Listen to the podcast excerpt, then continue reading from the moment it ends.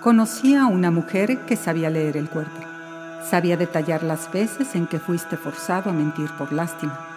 Veía en las comisuras colgadas de tus labios las arrugas que le decían cuántas veces fingiste sonreír cuando hubieras preferido correr a sepultarte en tu cama con un llanto aplastado para que tus padres no se dieran cuenta de que habías sido humillado en la escuela. Esta mujer, relatadora de narices, que al medir orejas sabía encontrar en sus giros y redondeces mensajes que advertían de un accidente en avión, de la desventura de tener en un futuro próximo la amputación de un miembro, hablaba con la voz de todos los muertos serenos. Era bellísima en su saber, en su leer los cuerpos, no con la belleza artificial que puedes encontrar en una actriz de series Juro que tenía la hermosura dada por el saber más profundo sobre todas las cosas, la razón de la semilla para propagarse, la tensión eléctrica sobre el universo y su endeble equilibrio. Tú incluido. Era ella en sí una escritura resuelta. Dueña de las palabras vibrantes que están a punto de decirse en un ataque pasional, pero que uno siempre olvida. Esa mujer tenía la mirada enternecida de la madre cuando ve el rostro del hijo recién nacido curiosa, tendría todo el tacto para percibir en los párpados de un paciente sus 100 noches de desvelo por la preocupación económica. Sabía ocultar su perturbación provocada por unos labios gruesos, pues sabía que el dueño era alguien con tendencia a involucrarse en incontables desenfrenos sexuales. No juzgaba, aunque trataba de encontrar algo conmovedor en los rostros de ojos pequeños y muy juntos, en narices protuberantes con punta aguileña, en torsos anchos con brazos muy largos.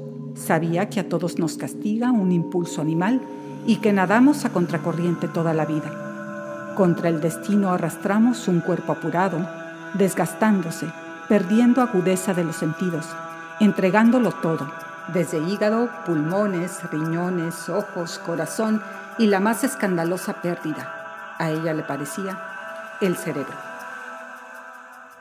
Desarrolló su sentido de leer los cuerpos en las calles. Sus padres desaparecieron o quizá nunca existieron. Así, desvalida, se arrimó a casuchas bajo los puentes y fue alimentada por manos que no podía negarse a esa verdad que le brotaba de los grandes ojos negros.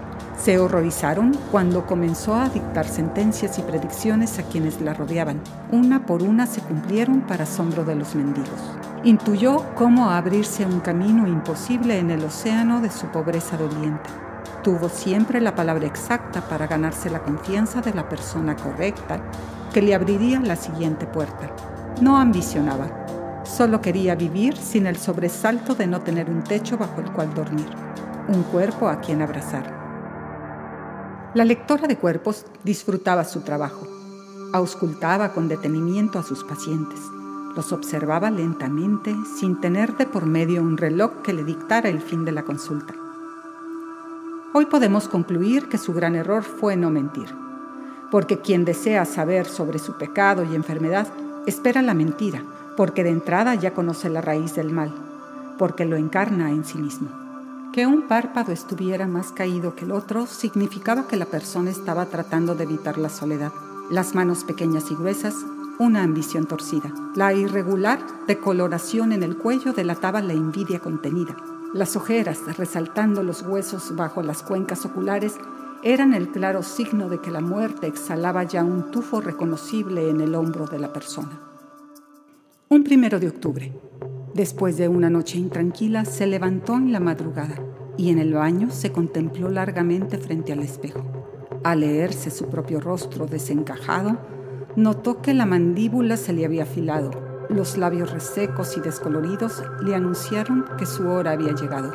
No se alarmó ni trató de esconderse o echar llave a la puerta que un hombre furioso patearía horas después para llegar con su olor a muerte hasta su delgado cuello.